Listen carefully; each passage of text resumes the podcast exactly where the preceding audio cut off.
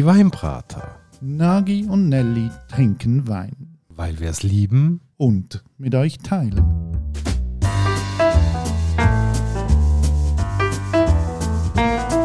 Hoi Nagi Gianelli.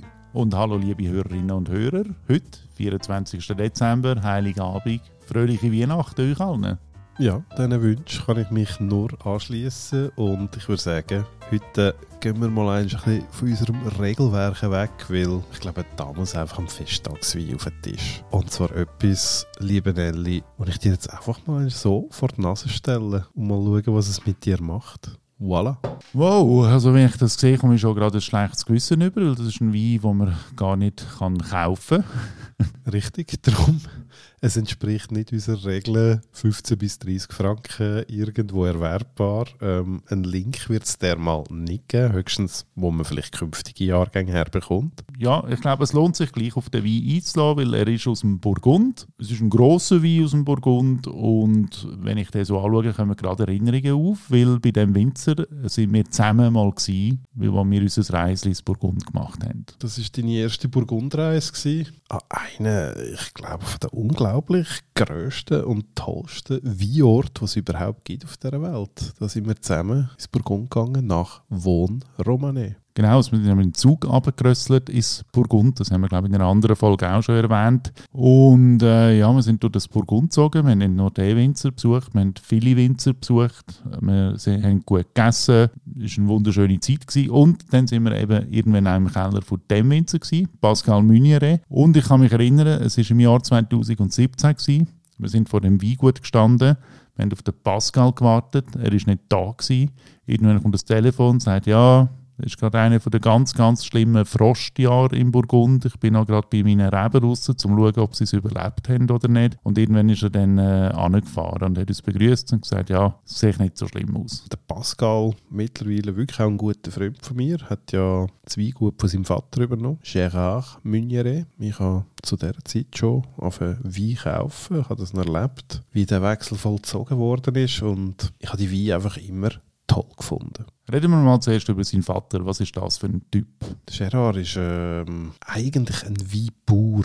Wirklich einer, ähm, der das Handwerk noch von seinem Vater äh, erlernt und übernommen hat. Ähm, nie groß im Keller etwas gemacht hat. Wenn er etwas gemacht hat, dann hat er äh, in der Rebe gewirkt, hat voraus geschafft und hat so ähm, seine Weine gemacht. Seine Weine sind auch jung, meistens äh, nicht ganz so schön gewesen. Und je älter das die geworden sind, umso mehr ist dann dort dann eigentlich der Ausdruck drin hineingekommen. Das ist vielleicht ähm, auch eine Steilvorlage für den Pascal, weil ähm, er hat natürlich auch sehr viel von dieser Tradition, von dem Wissen und von dem Schaffen auch können mitnehmen. Ich stelle mir das ein bisschen schwierig vor, wenn du Sohn bist von einem sehr bekannten Winzer, nachher den Betrieb übernimmst, einen Betrieb, der so aufgeladen ist mit einer Weintradition, mit einem Renommee und du das einfach musst irgendwie weiterführen und gleich, wenn du die junge Generation bist, musst du auch versuchen, den Betrieb weiterzuentwickeln. Nein, zu dem Zeitpunkt ist das eben noch gar nicht so gewesen. Also, wo der Gérard noch dran war, ist, eigentlich die Domaine Gérard Munieret, die die hat noch nicht das Renommee gehabt. Der ganze Run aufs Burgund, der hat noch nicht eingesetzt, wie man ihn heute kennt, äh, dass das jetzt der heilige Gral von der Weinwelt ist. Sondern da bist du angegangen, du hast noch können Wein holen, du bist aufs Gut gegangen, bist empfangen worden, wo jetzt auch in der ganzen Gegend ähm, immer mehr einsetzt, ähm, dass man entweder schon länger dabei ist oder über irgendwelche spezielle Connections reinkommt, weil man sonst ja gar keine Chance mehr hat, auf die Güter können zu gehen. Weil sie einfach überrennt werden. Also der Pascal hat aus dem Weingut eine Adresse gemacht, wo eine von der ersten Adressen ist im Burgund. Seine Weine sind sehr nachgefragt. Man kann die nicht einfach so mal kaufen. Es ist eine Domäne, die zwischen 6 und 7 Hektaren ist. Wir reden von einer Produktion von 30.000 bis 40.000 Flaschen. Das ist nicht wahnsinnig gross. Er ist aber in einer Weinregion tätig, wo die ganze Welt darauf schielt. Und das ist eigentlich ähm, der ausschlaggebende Punkt. Es gibt ganz viele andere Domänen, die marketingtechnisch gesehen vielleicht einen viel grösseren und stärkeren und äh, strahlenderen Brand haben. Und das führt zu dem Renommee von der ganzen Region. Und in dem Sog hat es alle anderen auch mitgezogen. Und jetzt ist der Pascal gekommen, mit einer Akribie, mit einer Haltung hinter dem Wein machen, wo dort wo so dermaßen will darauf einwirken, dass es ähm, ja auch dazu geführt hat, dass er mit der Art Schaffen die Wein ganz völlig neu auf interpretieren hat, sie auf ein anderes Level gelupft hat und die Mischung dazu geführt hat, dass er jetzt dort steht, wo er heute steht nämlich vom nächsten Level. Und so würde ich ihn auch einschätzen. Also wenn man ihn trifft, dann ist er ja eher ein bescheidener Mensch. Man merkt wirklich, also der ist ein Handwerker. Der schafft das im Wein und der ringt seinen Trauben das Maximum an Qualität ab, aber der ist einfach besessen, fühlt sich einfach komplett seinem Handwerk verpflichtet.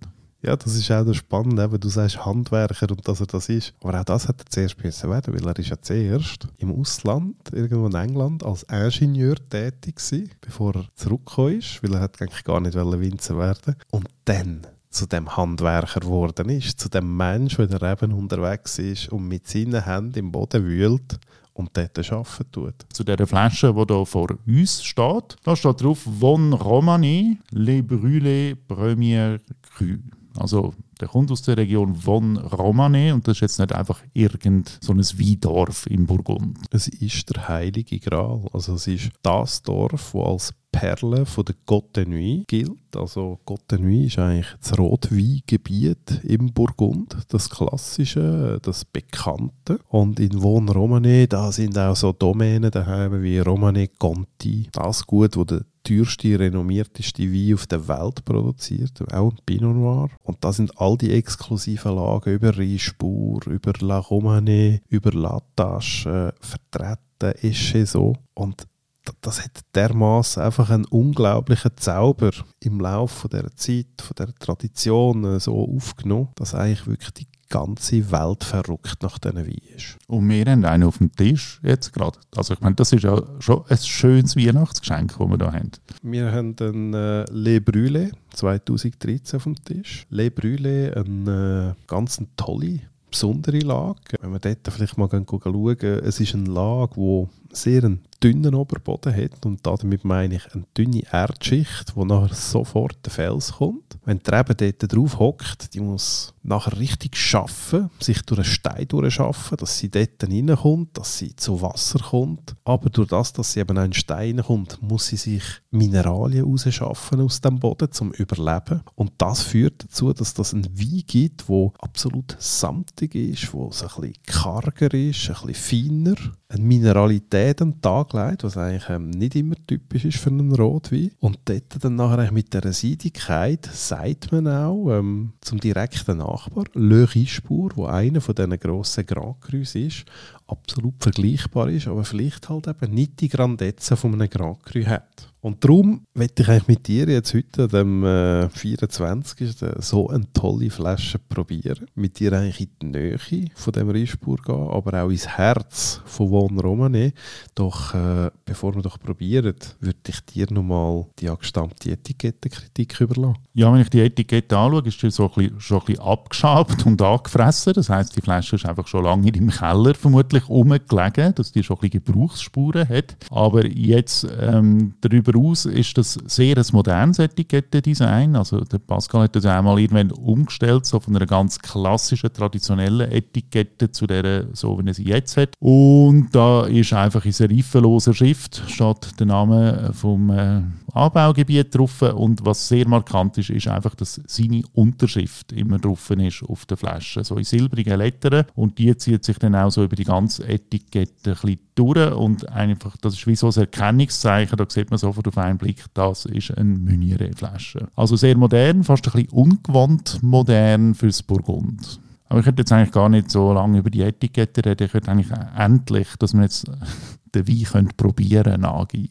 Ja, ich würde sagen, hat mal das Glas an. Und manchmal gibt es so Weihnachtsgeschenke. Dort fehlen einem dann einfach fast ein bisschen die Worte, nur schon, wenn man dem schmeckt. Irgendwie, es ist so, die ganze Vorfreude kommt gerade auf, wenn man merkt, jetzt passiert dann gerade etwas Grosses. Ja, also ich finde es einfach total spannend, weil ich habe ja den Wein schon in der Entstehung dürfen probieren. In dem Keller gewesen und 2013 ist ja wie gesagt äh, ein absolut schwieriges Jahr gewesen, von den Bedingungen her. Ähm, es ist kalt gewesen, es hat viel geregnet, Pflanzen Mühe gehabt und dennoch, äh, ich weiss noch, ich bin mit Pascal im Keller gestanden, er hat einfach gesagt, ja weißt, 13 ist nicht einfach, aber was man gespürt ist, 13 definiert die einzelnen Lagen und du merkst den Unterschied von jeder Lage zur anderen. Und auch hier jetzt wieder, wenn ich, wenn ich denke, wie wir die Lage vorhin beschrieben haben, ähm, es kommt über. Es ist so fein, es ist leicht pfeffrig, ähm, es hat einen Krisenton drin. Wenn ich den Wein mit einer Farbe müsste umschreiben, dann wäre das für mich so purpurrot.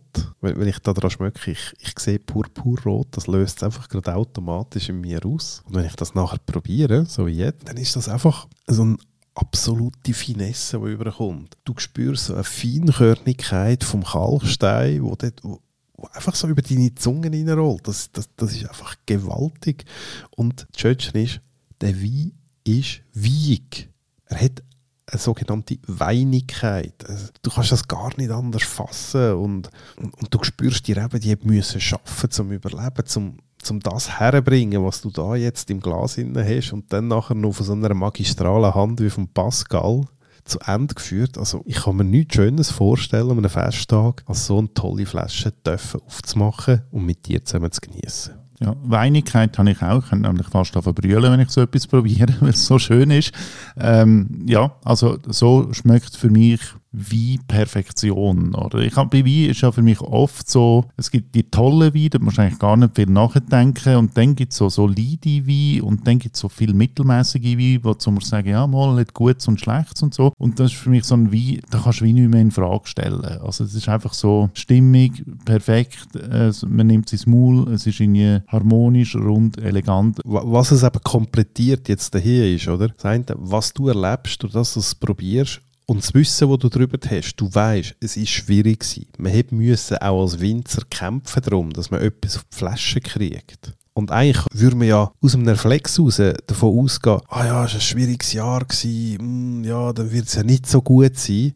Und nachher hast du so etwas im Glas, aus so einer Lage, in so einer tollen Verfassung nach all dieser Zeit. Also ich finde einfach, wenn das kein grosser Wein ist, was denn? Genau, also so Umstände, wo wir irgendwie wertschätzen auch und das quasi in den Kontext hineinstellen, oder? Dass das trotzdem funktioniert hat, auch so einem schwierigen Jahr. Und wenn ich vorher gesagt habe, ist so perfekt, möchte ich gleich noch anfügen, was er nicht ist, er ist eben nicht gefällig. Er hat aber gleich Ecken und Kanten und auch noch etwas Sperriges drin und so. Also es ist nicht so ein Wein, der sich einem anschmeißt und einfach sagt, ich wollte dir jetzt gefallen und so bin ich produziert, sondern das ist für mich wirklich ein handwerklicher Wein, weil da merkt man, wenn man so ein Handwerker, einen Handwerkervergleich nehmen dem ist gekoppelt worden und man spürt die Späne, die da auch abfallen. Ja, und ähm, das, was du sagst, das lässt mich einfach auch wieder an den Austausch mit Pascal denken, weil er sagt immer, schau, der Brûlé, das ist eigentlich mein Philosophenwein. Und er ist darum der Philosophenwein, weil er gibt sich dir nicht her. Du musst dich ihm annähern. Du musst ihn Wellen verstehen. Du musst dich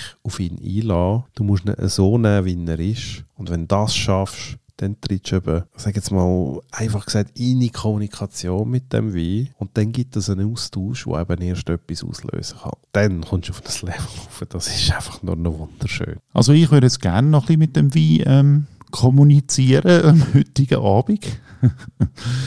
Und es hat auch noch ein bisschen Flasche drin. Und ich würde sagen, philosophieren wir doch einfach noch ein bisschen unter uns weiter nach, oder? Absolut dabei. Weil ich glaube, es ist jetzt Heiligabend. Ihr habt sicher noch genug zu tun. Müsst vielleicht noch ein bisschen Geschenke besorgen. Vielleicht habt ihr noch Glück und findet noch gute Flaschen Wein. Nicht die, die wir hier auf dem Tisch haben. Aber wir hoffen natürlich, dass ihr das Weihnachtsfest auch weintechnisch ganz würdig könnt angehen heute. Und auch von meiner Seite, schönen Heiligabend. Genießt es. Nehmt etwas Spezielles für. Habt einfach einen lässigen, vollen Tisch mit euren liebsten Leuten und lasst es euch gut gehen. Wir hören uns im neuen Jahr wieder. Bis bald. Ciao zusammen. Und tschüss, Nagi. Ciao, Nelly.